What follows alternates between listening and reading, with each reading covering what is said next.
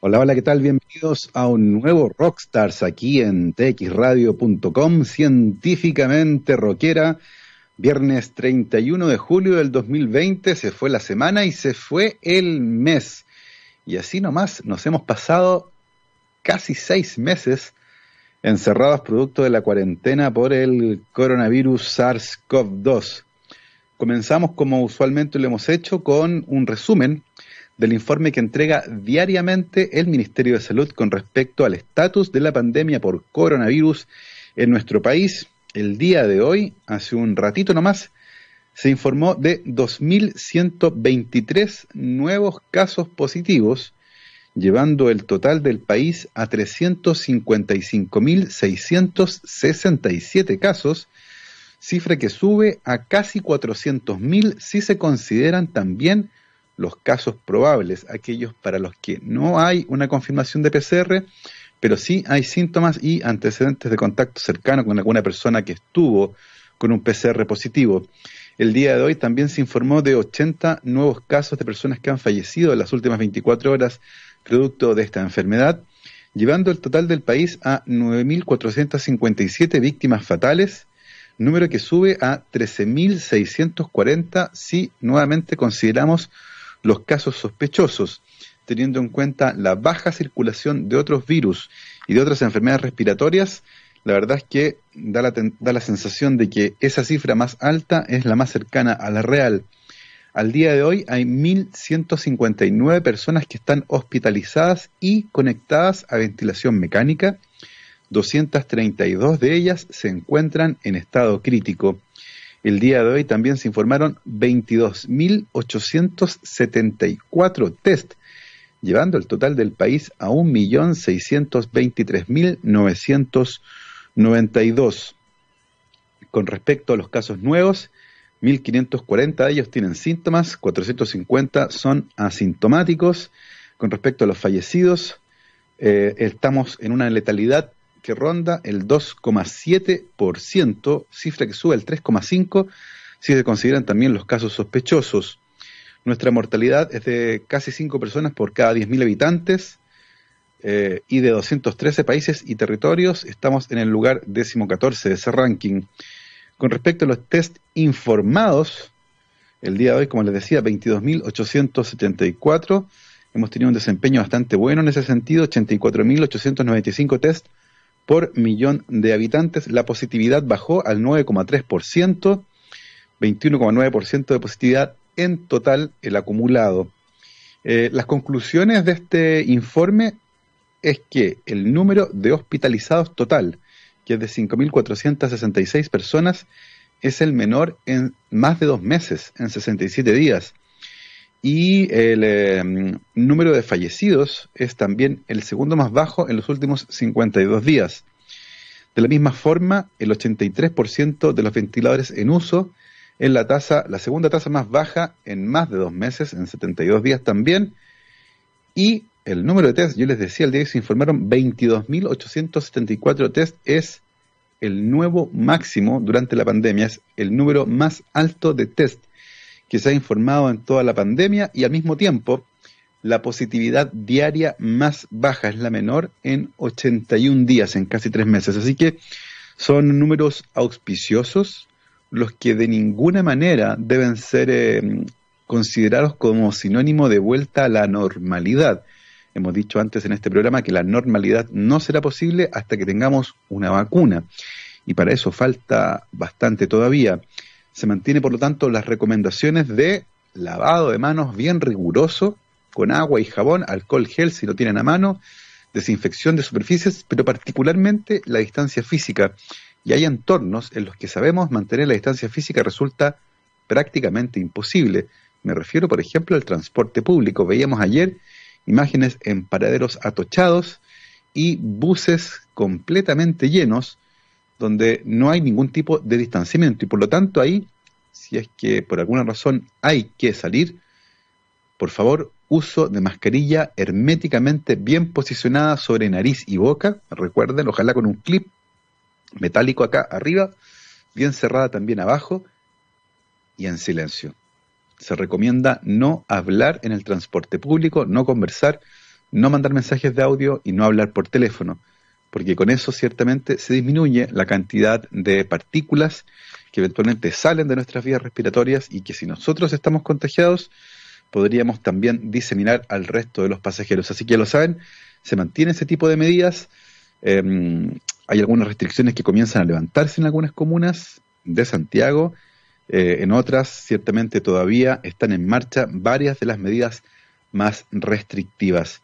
El día de hoy tendremos un programa en el que la mitad inicial será una pequeña editorial que haré yo. En la segunda parte nos va a acompañar Sebastián Miranda de Efecto Educativo. Y me gustaría comentarles el día de hoy de una noticia bien interesante de la cual todavía se ha hablado relativamente poco. Y tiene que ver con eh, esta fotografía que les voy a mostrar a continuación, que está ahí. Aparecen en primer plano ahí George Church, el señor de barba, que se está metiendo algo en la nariz, y al lado Preston Estep, un, estudiante de su laboratorio. Y es una noticia tremendamente interesante, porque ustedes saben que hay una carrera bastante intensa por encontrar una vacuna, pero es una carrera de largo aliento que va a tomar todavía muchísimo tiempo porque es necesario pasar por un montón de barreras regulatorias que están puestas ahí para proteger la seguridad de los potenciales usuarios, es decir, de todos nosotros. Sin embargo, Preston Estep, que es un científico que trabaja en Harvard, decidió tomar otro camino que se alinea más con una comunidad que se llama biohackers.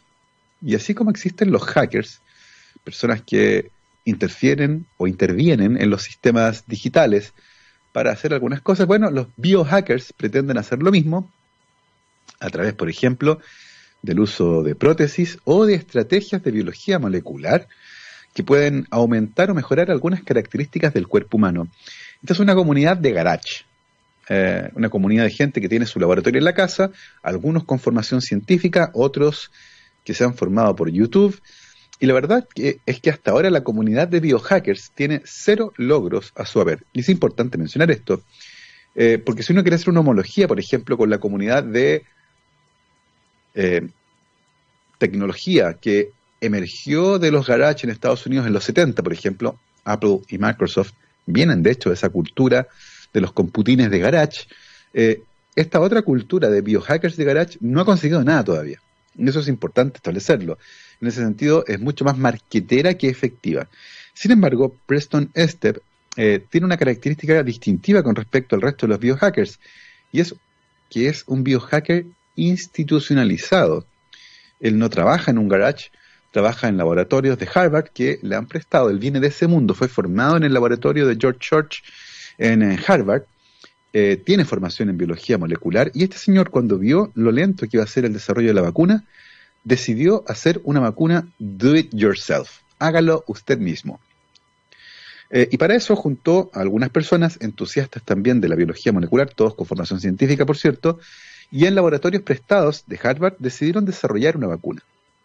Y para esto, lo que hicieron fue acudir a la información científica existente, desarrollo de vacunas que se habían realizado en los últimos 20 años contra el SARS y contra el MERS, más toda la información que había sido publicada, por ejemplo, en BioArchive, que es un repositorio de preprints. Son informes científicos que todavía no han sido publicados, que no han pasado por la revisión por pares, pero que han sido eh, puestos a disposición de quien los quiera leer en un servidor que es administrado por los Cold Spring Harbor Laboratories en Estados Unidos.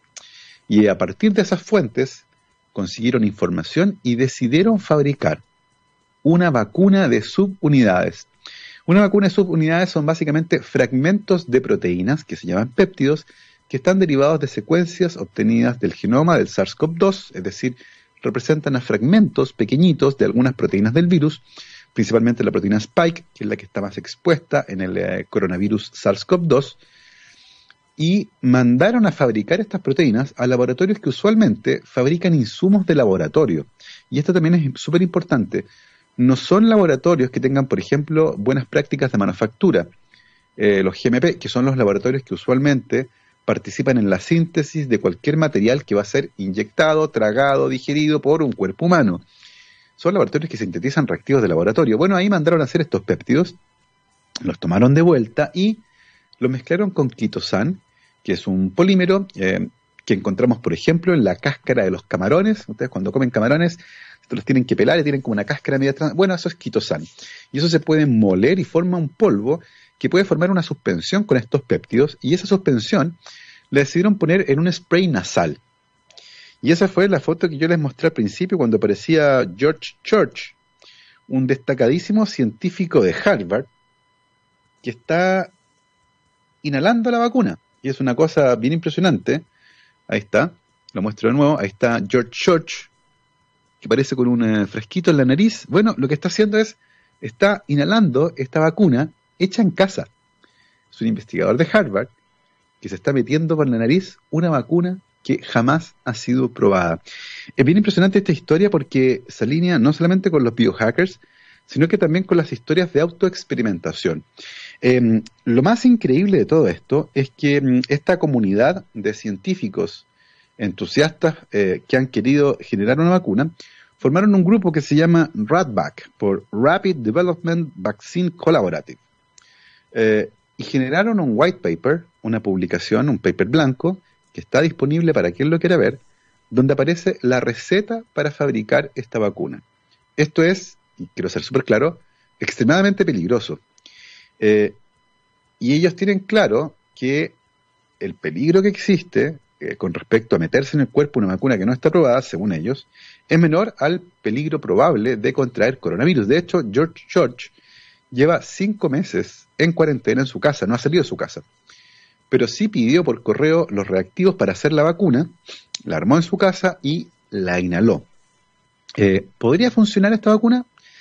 Podría funcionar, de hecho existen en el mercado vacunas de subunidades para varias enfermedades, para hepatitis B, por ejemplo, y también la vacuna contra el virus del papiloma humano. La vía de administración tampoco es tan extraña, existen también vacunas nasales que eventualmente pueden generar inmunidad en las mucosas respiratorias. No es una inmunidad completa. Y por lo tanto también podría tener algunas consecuencias tanto positivas como negativas que todavía no se conocen, por supuesto, porque no hay estudios. Nadie sabe si funciona, pero lo cierto es que hay muchas personas que están acudiendo a leer este white paper, están bajando la receta, entre comillas, esto es como ir a un blog de YouTube, ver cómo alguien cocinó un soufflé, hacerlo en la casa y comérselo. La diferencia es que están cocinando una vacuna y se la van a meter al cuerpo lo que ciertamente es bien complejo. Em, la noticia al respecto apareció en el MIT Technology Review, que es una revista de tecnología probablemente la más importante del mundo, donde se da cuenta de este desarrollo realizado, como les decía, por Preston Estep, un ex estudiante del laboratorio de George Church, que además está involucrado en eh, proyectos de genómica personal. Em, y el que se le ocurrió, ¿cierto?, hacer este Rapid Development Vaccine Collaborative para buscar una vacuna casera de rápido desarrollo, sin probar, que eventualmente puede ser usada por algunas personas. El artículo que publicaron ellos, el white paper, está firmado por cuatro investigadores con nombre y apellido, pero sin embargo hay muchas otras personas que también lo firman solo con sus iniciales. Y la razón para hacer eso, para firmar solo con las iniciales, es que muchos de ellos no han querido porque son personas importantes en el mundo de la investigación, tanto en el MIT como en Harvard, no han querido generar atención de la prensa a partir de que sus nombres aparezcan en este paper, así que prefirieron hacerlo de manera anónima. Y hay otros que prefirieron no aparecer con su nombre porque son extranjeros que tienen visa en Estados Unidos. Y ustedes saben que hace muy poquito tiempo atrás hubo una gran polémica cuando se ordenó que iba a haber una suerte de expulsión para algunas personas con visas en particular que son tremendamente abundantes en el mundo de la investigación científica, así que prefirieron, para evitar las represalias del gobierno de Estados Unidos eventuales y que los identificaran, estas personas prefirieron mantenerse en el anonimato. Así que ya lo saben, es una publicación bien especial que tiene la receta para una vacuna casera en contra del coronavirus. ¿Funciona o no funciona? La verdad es que nadie lo sabe. Eh, la aplicación de la vacuna eh, puede ser algo molesta en términos de los de que involucra inhalar, ¿cierto?, este material en quitosan. De hecho, ahí aparece una foto de otro investigador del el MIT, de Harvard, eh, que está inhalando la vacuna y pueden ver en la última foto que claramente parece ser un proceso no muy agradable. Ese que está ahí es Don Wang, que está aplicándose esta vacuna nasal. Eso fue el 26 de abril en Boston, en un lugar que no fue identificado, tiene toda un aura de misterio esto para evitar represalias y eventualmente que los fiscalizadores les caigan encima. Es una historia bien interesante. Hay científicos que son escépticos con respecto a esta idea y esto es muy importante decirlo. Eh, hay uno que se llama mm, Sieber, no encuentro, George Sieber, que es una persona que trabaja en el desarrollo de vacunas en una farmacéutica llamada Wyatt, eh, y que considera que la idea puede ser eh, no muy buena, porque podría ser que las cosas fueran un poco peor. es necesario tener ensayos clínicos, y por lo tanto llama la atención que científicos tan, de tanto prestigio como George Church se presten para esto. Ahora, George Church tiene también su lado medio polémico. ha, no es la primera vez en el fondo que se involucra en proyectos de esta naturaleza. Eh, también Arthur Kaplan, que es un bio, una persona que trabaja en bioética, eh, tiene ahí también sus eh, aprensiones con respecto al uso de esta tecnología que podría eventualmente causar daño y además cuyos beneficios tampoco se conocen. Recuerden que no hay un ensayo clínico ni de seguridad ni tampoco de efectividad. Ahora, no es ni por lejos la primera vez que científicos, incluso de prestigio, deciden experimentar consigo mismos. De hecho, hoy día, en el podcast La Ciencia Pop, podcast del cual yo soy anfitrión y que los invito a escuchar, está disponible en Spotify, Apple Podcast, Google Podcast, YouTube también. Eh, cuento justamente historias de autoexperimentación y hay algunos casos que son bien eh, espectaculares. El de Leo Sternbach, por ejemplo, es probablemente uno de los más fascinantes. Leo Sternbach era un químico que trabajaba en Hoffman La Roche, una empresa farmacéutica, y que a mediados de los 60 desarrolló, entre otras cosas, el Valium. Fines de los 50, principios de los 60, él desarrolló el Valium, es el padre del Valium. Y él cuenta en una entrevista, Leo Stermach, que él probó absolutamente todas las drogas que fabricó, todas. Eh, las hacía para verificar en parte la seguridad de las drogas, nunca como drogas recreacionales, por ejemplo. Eh, él usualmente hacía dos test. El test del gato, que en el caso del Valium consistía en darle algunas dosis de Valium a los gatos, y una vez que se dormían tenían que levantarlos de la piel de la nuca y el gato tenía que colgar flácido. Y después de eso el gato tenía que despertar, ese era el test del gato. Y después la droga tenía que pasar el test de Leo, que consistía básicamente en que él, Leo Sternbach, tomaba la droga y tenía que sobrevivir. Como estaba dispuesto a probar todo lo que fabricaba en su laboratorio, un día probó una droga nueva y lo tuvieron que mandar a su casa porque no se podía mantener en pie. Y durmió durante dos días. Despertó muy descansado y tenía muy claro que la droga tenía un potente efecto sedativo. Esa es la historia de Leo Sternbach. Hay casos un poco más dramáticos como el de Daniel Carrión, un médico peruano, que en 1885, hace muchísimo tiempo atrás, decidió infectarse intencionalmente con una enfermedad para averiguar si se relacionaba con otra. Él pensaba que la enfermedad llamada fiebre de Oroya y otra que se llamaba verruga peruana eran dos estadios distintos de la misma enfermedad, cosa que demostró cuando se inoculó con el patógeno que causaba la segunda, la verruga peruana, tomó una muestra de sangre y se le inyectó y se produjo asimismo la fiebre de Oroya, que era la fase aguda de esa enfermedad. Lamentablemente Carrión murió luego de inyectarse con eh, sangre derivada de, estas, esta enfermedad. De hecho, fue, fue inyectado por un compañero de estudios eh, de medicina en Lima. Ese compañero de estudios fue detenido inicialmente por homicidio, pero luego fue dejado libre. Y este experimento brutal le permitió a Daniel Carrión, de manera póstuma, em, confirmar que la verruga peruana era una segunda fase de la fiebre de oro, ya que básicamente eran la misma enfermedad que hoy sabemos es producida por la misma bacteria casos tremendamente arriesgados eh, y bastante insólitos de autoexperimentación. Está, por supuesto, también el caso de Barry Marshall, un gastroenterólogo australiano que a mediados de los 80 estaba convencido de que las úlceras estomacales eran producidas por una bacteria que él estaba encontrando de manera recurrente en las biopsias de sus pacientes. Por aquella época, a mediados de los 80, se sospechaba que las úlceras eran enfermedades psicosomáticas. En el fondo las personas estaban muy estresadas y eso producía exceso de eh, ácido gástrico y que eventualmente eso producía las úlceras. Y por lo tanto las personas que tenían úlcera usualmente les daban psicoterapia, antidepresivos y antiácidos. Y fue Barry Marshall el primero en decir, ¿saben qué? Esta es una enfermedad infecciosa. Y para poder demostrarlo, intentó inocular la bacteria que él había aislado, eh, que se llamaba Campylobacter pylori por aquella época, la trató de inocular en ratones y en cerdos, y la verdad es que esa bacteria no infecta a esos animales. Y muy frustrado por esto, un buen día decidió tomar la bacteria que había aislado del estómago de uno de sus pacientes, la creció en un medio de cultivo líquido y se la bebió. Eh, Barry Marshall se generó una autoinfección con Campylobacter pylori. A los tres días estaba vomitando, se sentía pésimo, tenía mal aliento. Se hizo una endoscopía y efectivamente estaba con úlceras estomacales. De esa forma bastante brutal, Barry Marshall demostró que esta bacteria, que hoy conocemos como Helicobacter pylori, causa úlceras duodenales, úlceras pépticas y eventualmente cáncer gástrico.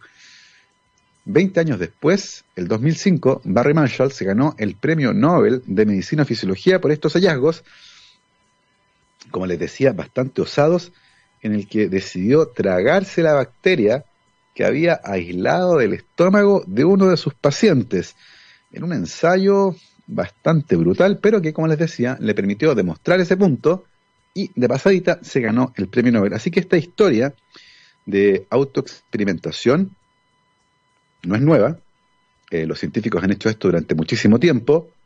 Es interesante porque buscando historias de este tipo, no recuerdo haber encontrado una protagonizada por mujeres, a lo mejor son más sensatas que los hombres, que a veces son más em, menos reflexivos con respecto a las cosas que quieren hacer. Así que lo saben, esta historia de el MIT Technology Review, que cuenta, es la historia de esta vacuna Do It Yourself, DIY, no sé si metería una vacuna do it yourself en el cuerpo. Aparece ahí, es una discusión bien interesante que tiene que ver con los biohackers, con algunas figuras como George Church y con esta idea de meterse en el cuerpo una vacuna que no está aprobada, tratando de protegerse de un mal mayor, el coronavirus, enfrentando eventualmente problemas menores, que es meterse en el cuerpo una vacuna no aprobada. Eh, la verdad es que una vacuna en sus unidades debería ser relativamente segura, aunque como les digo, como viene de una planta que fabrica reactivos para laboratorio y no productos farmacéuticos, uno nunca sabe qué contaminantes podría haber en esa vacuna y eventualmente qué, respuesta podría generar en nuestros cuerpos. Eh, por ahora todos estos experimentos de autoexperimentación con esta vacuna se han mantenido eh, bastante bajo el radar. Este reportaje en el MIT Technology Review los ha puesto a la luz, sin embargo no se ha revelado en qué laboratorio se ha trabajado. Eh, y el paper está disponible para quienes, teniendo acceso al laboratorio, lo quieran hacer, algo que por supuesto no recomendamos por ningún motivo. A nadie le recomendaría nunca eh, quisiera una cosa de esta naturaleza, menos con una vacuna do it yourself. Pero es una noticia interesante y ustedes saben que en este espacio nos gusta comentar noticias interesantes. Son las 12.27, vamos a ir a una pausa musical y a la vuelta estaremos conversando con Sebastián Miranda de Efecto Educativo acerca del impacto de la tecnología educativa. Nos vamos con música. Estos son los señores de Bad Religion, American Jesus. Vamos y volvemos. 12 con 31, viernes 31 de julio del 2020. Estamos de vuelta aquí en Rockstars de txradio.com y ya me acompaña en nuestra transmisión por streaming. Ahí lo pueden ver. Está Sebastián Miranda de Efecto Educativo. Sebastián, ¿cómo has estado? ¿Cómo vamos ahora, finales de julio? ¿Cómo se ve la cosa? ¿Cómo está efecto educativo? ¿Cómo ha ido?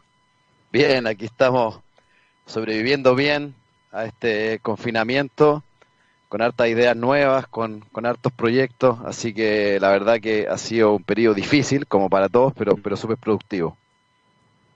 Oye, Sebastián, hemos visto ya em, algunos alcaldes que están lentamente asumiendo que este año no va a volver eh, las clases presenciales eh, y estamos viendo que muy probablemente, mientras no haya una vacuna, la normalidad no va a volver. Vamos a tener que tener medidas sumamente especiales, lo que en el mejor de los casos va a implicar que algunos colegios podrían volver con tomando medidas sumamente especiales. ¿Cómo lo están viendo ustedes? ¿Cómo, cómo ven desde efecto educativo lo que queda para el resto del año? Sí, bueno, lo seguimos atentamente a, esta hora uno puede dar solo opiniones personales, porque la verdad que el escenario es muy incierto, eh, cambia semana a semana. Yo creo que efectivamente hasta que no tengamos una vacuna eh, no va a haber un retorno a la, normalidad completa y probablemente la normalidad va a ser muy diferente a lo que conocíamos de marzo hacia atrás, eh, con donde vamos a tener, digamos, otras tendencias que, van a empezar a, colarse en, el currículum y en el horario. Y respecto a la decisión de los alcaldes, a mí me parece un poco apresurado, la verdad. Eh, yo creo que si hay alguna posibilidad de volver en octubre eh, vale la pena, o de volver a mediados de octubre también vale la pena, o noviembre, o sea, siempre va a valer la pena, aunque sean dos o tres meses. Entonces me parece bien que estén todos los resguardos, pero, pero yo, yo digamos, sería más, más eh, mesurado en ese tipo de declaraciones desde mi punto de vista. Digamos que esta tendencia de, de suspender ya el año académico presencial ha sido tomada por, hasta donde yo entiendo, solamente un municipio en la parte norte de Santiago, así que todavía no es una tendencia. Y en ese sentido, sin embargo, hemos descubierto que la tecnología está jugando un rol fundamental para apoyar a los procesos educativos. Y justamente en efecto educativo han estado trabajando en esa área. Eh, cuéntame un poco cómo lo han visto, la implementación, con qué barreras han topado, eh, cómo, qué experiencias han compartido ustedes, por ejemplo, con los profesores y con los directores de colegio, cómo han vivido ese proceso. Mira, eh, hemos trabajado en varios frentes. Eh, el primero, desde luego, es cómo apoyar a los estudiantes para que puedan seguir desarrollando su proceso, pero no solo apoyado por una pantalla, digamos, no solo mm. en una, no como trasladar la clase eh, normal o tradicional a la casa, sino que hemos desarrollado instancias experimentales, de ejercitación, de apoyo, movimiento con el, con el cuerpo para que se desarrolle mm, un proceso satisfactorio. Y en eso tenemos hartas buenas noticias porque ya hemos empezado a implementar nuestras propuestas de kit que van a la casa, eh, hemos tenido en general buena experiencia, eh, desde luego que mm, los, digamos, la mamá y el papá son fundamentales en, en este proceso. Eh, entonces, eso por una parte, y en otro lado es apoyar todo lo que es la transformación digital de la docencia, que es un, un tema que nos llegó pero de, de, paraguaso y, la verdad que llegó para quedarse, porque hoy día no hay nadie con quien no hable, a quien no le haga sentido, eh, no solo para salir del paso, sino que por todas las oportunidades que representa, que son, que son muchas. Y es difícil, hay barreras de infraestructura, hay barreras de conectividad y hay barreras también de competencias y culturales que a mi modo de ver son las más complejas de, de sobrellevar. Las otras eh, son eh, básicamente de acceso a presupuesto, que a veces hay, a veces no hay, pero digamos la tecnología existe, no, es algo que, haya que... Y lo que uno esperaría es que van a crecer, eh, van a mejorar los planes, van a mejorar los accesos, va a haber mayor cantidad de dispositivos en, un plazo, digamos, de un par de años, pero la, barrera más importante tiene que ver con las competencias y con algunos aspectos culturales, porque efectivamente este proceso es diferente al que conocemos desde el punto de vista de la enseñanza-aprendizaje, no es un traslado tal cual. Esa parte es súper interesante porque ya hay empresas, eh, y algunas bastante grandes, como Price Waterhouse Cooper, que han dicho que a partir de la experiencia que han tenido en la pandemia, es muy probable que cuando vuelva a la normalidad, de todas formas, mantengan el teletrabajo para las personas que lo puedan hacer y que lo quieran hacer. Eh, muchas empresas se dieron cuenta que no era necesario volar en avión a Concepción para ir a una reunión de una hora y que perfectamente bien la pueden tener en Santiago vía teleconferencia. En ese sentido, eh, ¿cómo crees tú que esta experiencia nos puede ayudar a incorporar algunos elementos de la tecnología en la enseñanza formal cuando ya pase la emergencia? Y digamos, ¿sabes qué? Esto que hicimos durante la pandemia eh, tiene un atractivo, tiene, una, tiene un potencial gigantesco. ¿Cómo ves tú ese aspecto en particular? lo veo eh, similar al caso como corporativo de empresa, con, algunos matices, porque en la empresa efectivamente lo que vemos es que hay muchos beneficios de disminuir los traslados. Eso tiene que ver con, de todo tipo de cosas, ¿no es cierto? Con eh, ahorro de tiempo, con bienestar personal y familiar, con eh, disminuir la huella de carbono. La verdad que las implicancias son enormes y uno puede estar en varios lugares el mismo día. Digamos, uno tiene una conversación fuera de Chile, otro acá, después entonces, eso es muy interesante, pero a nivel eh, escolar, yo creo que además se abre otro elemento súper relevante y es la posibilidad que tú puedas, como establecimiento educativo, contratar o demandar clases o contenidos de muy buena calidad que van a provenir desde cualquier lugar del mundo. Entonces, el otro día un, un director amigo me comentaba que le había llegado una oferta de clases de ciencia eh, desde la India con eh, personas de alto nivel. Entonces era una oferta traducida a varios idiomas, acoplable al currículum, es decir, cumplía con todos los requisitos y además de altísimo nivel. Entonces, tú ahí puedes oh. decir, bueno, a mí me conviene, porque a veces, por ejemplo, conseguir profesores de especialidad es súper complejo. Eh, está todo este tema que están una hora en un colegio, otra hora en otro colegio, que traslada. Entonces, yo diría que, va a empezar a aparecer eso, no solo por razones eh, de beneficios, digamos, eh, logísticos, que son muy importantes, sino de, enseñanza-aprendizaje. y, y, también se suma otro elemento que es complejo, pero que tiene que ver con que acá ha quedado también eh, en evidencia decir, bueno, muchos parecen, eh, ¿cómo voy a seguir pagando lo mismo que estoy pagando por el colegio si en realidad, entonces también el colegio va a tener que replantearse eh, su modelo? Se, abren un montón de temas de discusión que en algunos lados van a andar más lento, en otros más rápido, pero que, que sin duda no va a haber una normalidad como era antes de marzo. Se abren todos estos temas. Yo creo que a, un costo alto, a, un, eh, un, desgaste alto. Efectivamente, a los docentes hay que sacarle el sombrero a lo que han estado haciendo en este periodo. Eh, y, a los alumnos también, y a las familias. Es un periodo muy complejo para todos, pero si uno, digamos, deja eso a un lado, eh, puede ver que hay un montón de, oportunidades y beneficios por venir. Exactamente, y, particularmente en el caso de los docentes, tú lo comentabas, lo, lo conversamos también la vez pasada, han estado sometidos a una carga gigantesca porque no solo han tenido que seguir con las clases en un formato distinto con sus estudiantes, sino que al mismo tiempo hacerse cargo de su propia casa al mismo tiempo, muchas veces de sus propios hijos, lo que ciertamente ha sido tremendo. En ese sentido, ¿cómo, cómo has visto tú, eh, como un actor relevante de este mundo, pero que está un poco más retirado eh, y que tiene por tanto una perspectiva un poco más amplia, ¿cómo has visto tú la respuesta en general del sistema educacional chileno, tanto el privado como el público? Em, digamos, si uno lo traslada a esa, esa respuesta al, campo como de la eficiencia y la efectividad, yo diría eh, bastante baja. No, nos ha costado un mundo ponernos al día.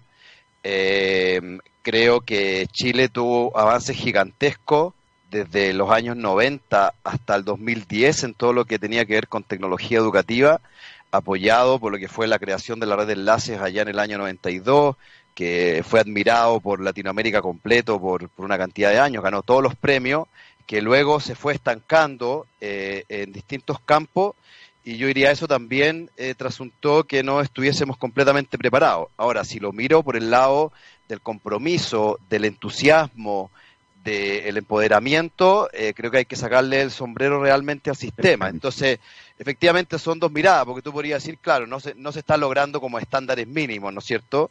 En muchos lugares, que es un aprendizaje mínimo, eh, y hay que ir separando también entre segmentos, lugares, en fin, pero en general lo que uno encuentra es eh, un equipo directivo y docente súper comprometido, eh, conectado con las necesidades que, que son también, no sé, pues desde la alimentación, ¿no es cierto? O sea, cómo tú haces buenos procesos educativos cuando te falta el alimento, o cuando tiene situaciones emocionales súper complejas, bueno, uno siempre ve a los, a los colegios metidos en eso. O sea, el, colegio no se retira, sino que se mete en esa problemática y trata de ayudar y resolver.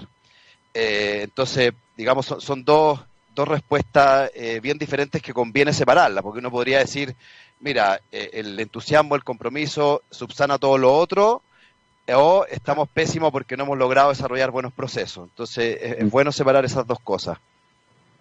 Y, también ha venido un, proceso eh, que vino muy al inicio, que tenía que ver con moderar las expectativas con respecto a los resultados de este año.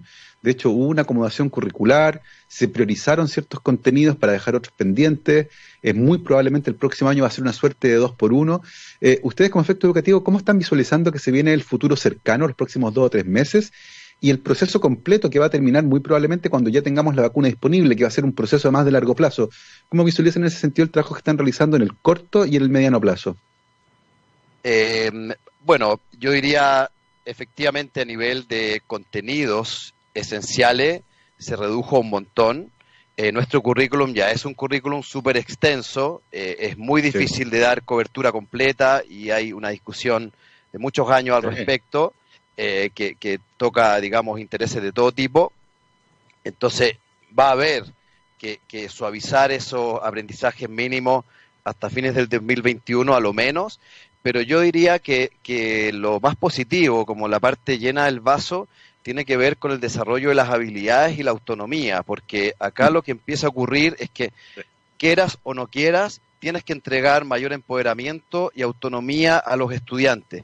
Y eso es algo que es muy positivo y es algo que, le viene muy bien a Chile, porque en Chile somos un país extremadamente controlador en un montón de aspectos, eh, y eso tiene una, eh, en, el caso nuestro, que, nos vamos para el otro lado en, ese sentido, eh, finalmente te coarta muchas de las posibilidades de aprendizaje. Entonces, el desarrollo de habilidades, eh, la autorregulación, el favorecimiento de la autonomía, eh, generar tus propios horarios, quienes los han podido ir llevando de buena manera, yo creo que va a ser el gran logro de esta pandemia y ojalá no tengamos un retroceso en esa dirección.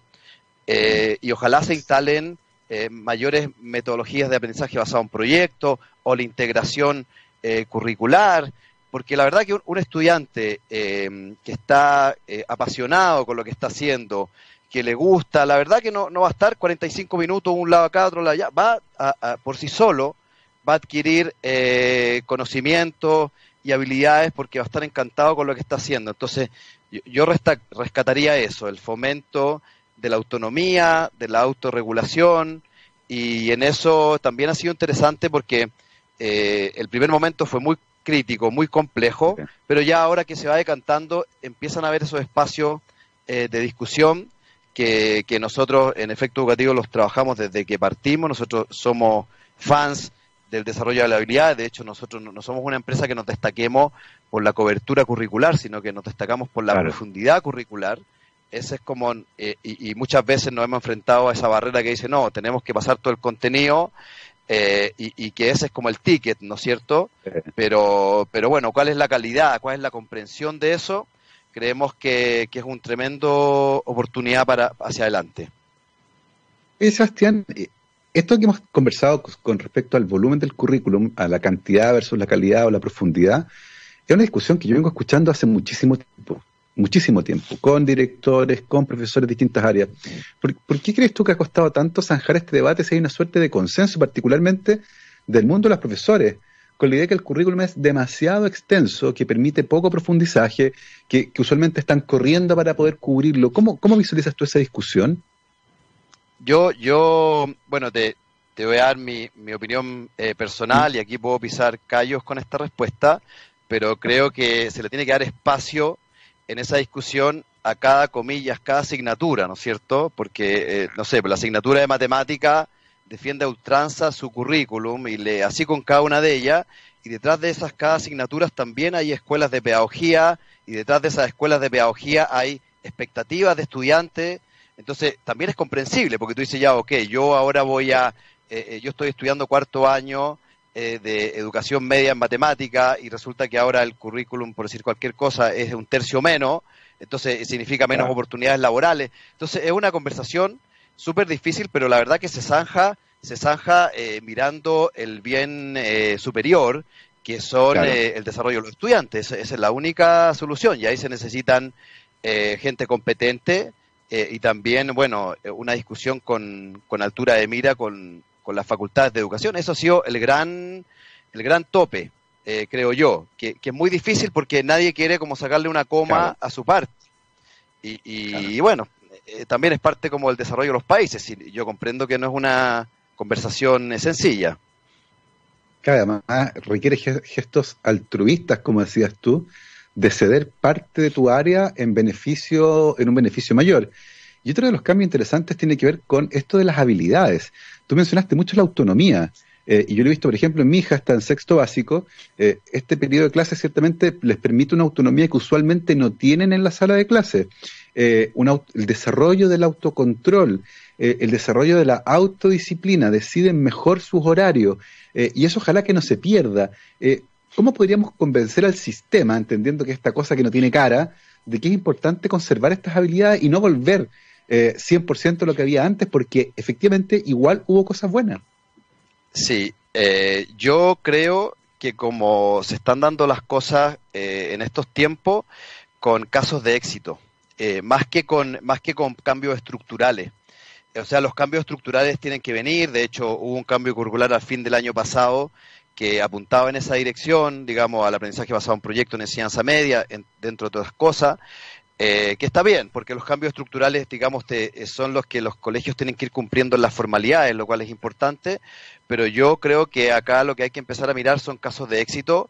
Eh, nosotros participamos de distintas redes, tanto latinoamericanas como mundiales, y efectivamente hoy día quienes están como torciendo un poco la aguja son los colegios, son el sector, son las agrupaciones. Entonces, eh, yo, yo, diría que, que como también los colegios se están mirando unos a otros, acá lo que yo intuyo que va a pasar es que si hace un año habían una capa de 50 colegios llevando la bandera del aprendizaje basado en proyecto o del desarrollo de habilidades cognitivas, probablemente vamos a tener un año más que de 50 pasamos a 500 y eso ya es un cambio eh, interesante para ir cambiándolo a nivel estructural, porque yo diría en el discurso y en los documentos eso está presente hace muchos años, ¿no es cierto? El desarrollo de las habilidades, la metacognición, pero, pero efectivamente, ¿cómo lo plasma en, eh, en una... Entonces, eh, los casos de éxito, ¿qué llevan de la mano? Llevan de la mano eh, directivos que se atreven, que son audaces, que son capaces de ir corriendo los límites y por lo tanto esos directivos cumplen un ciclo en un colegio, van a otro colegio, a ese, a ese colegio al cual él se fue, bueno, hubo una masa crítica de, de, personas que lo sucedieron, entonces ascienden ellos, este otro directivo va a otro colegio, esa es la manera que, uno ve que podrían estos cambios ir funcionando de manera orgánica.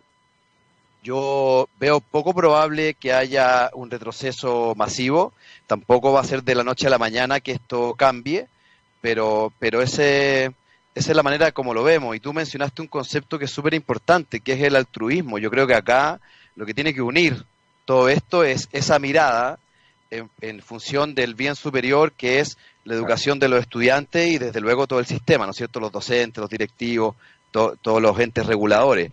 Pero, pero en eso hay que poner el foco, que, que mm. no es, eh, que, eso, allá tenemos que llegar. Y desde luego las facultades de educación, que, que muchas veces son eh, como, digamos, son, eh, no sé si ausentes, pero no están en primera línea en esta discusión. Y ellos son, a, mismo, a mismo ver, quienes deberían liderar buena parte de eso. Sí haciendo un comentario que viene de alguien que no está totalmente informado de lo que ocurre en el mundo de la educación eh, y pensando en lo importante que es socializar todo lo que está ocurriendo. ¿Existen actualmente instancias que permitan sentar en un mismo lugar a las facultades de educación, a los directores, al ministerio, a los profesores, al mundo privado, a discutir estas políticas de largo plazo? Eh, al menos en Chile yo no las conozco. Hay iniciativas que son eh, puntuales. Por ejemplo, hace algunos años atrás, eh, la Fundación Siemens, que es un ente, digamos, de la gran Siemens, tiene una fundación educativa muy potente. Ellos hicieron sentar en torno al tema STEM a todos estos actores, pero fue como una iniciativa, como un spin-off, eh, no, no radicado como gran política pública. Hasta ahora no, es complejo, sería súper necesario y ahí es como que se, necesita un, pacto de alto nivel para que justamente sea una línea que no eh, dure cuatro años dependiendo de un gobierno o menos, porque nuestros ministros también eh, en la historia de los últimos años duran mucho menos, entonces eh, tendría que ser una cosa como transversal de alto nivel. Ahora, la, la, nueva institucionalidad pública, que son la Dirección Nacional de Educación Pública y los servicios locales de educación pública, que ya van ocho, eh, y tenemos que llegar a, 70 para reemplazar todo esto de aquí al, al 2025 o 2030, tiene un departamento que se llama justamente el Centro de Innovación, que piensa en esa dirección. Eh, es interesante, es interesante su mirada, porque no solamente están centrados como en la administración, sino que están mirando más allá, y ellos eh, efectivamente podrían tener un rol porque ahí ya, mm, eh, digamos, actualmente el sistema está organizado por sostenedores, entonces, no sé, la municipalidad A con la municipalidad B muchas veces tampoco dialogan entre ellos, en cambio acá los servicios locales sí van a tener un gran ente que los regule. Ese podría ser algo interesante y además depende de la alta dirección pública, o sea, tiene varias cosas que podría permitir que eso continúe en el tiempo. Oye, ¿y han pensado, por ejemplo, que la cantidad de cosas nuevas que vamos a aprender producto de la pandemia va a permitir generar una suerte de manual o protocolo de cambios que se pueden implementar de manera relativamente sencilla y que pueden tener impactos positivos en la educación de, los, de, nuestros estudiantes. Em, ¿han, pensado, por ejemplo, en, armar una suerte de seminario que involucre a todos estos actores, justamente pensando en socializar estas medidas para que se valoren más por parte de la comunidad? es buena, es buena idea, la, voy, a tomar nota de, esa idea.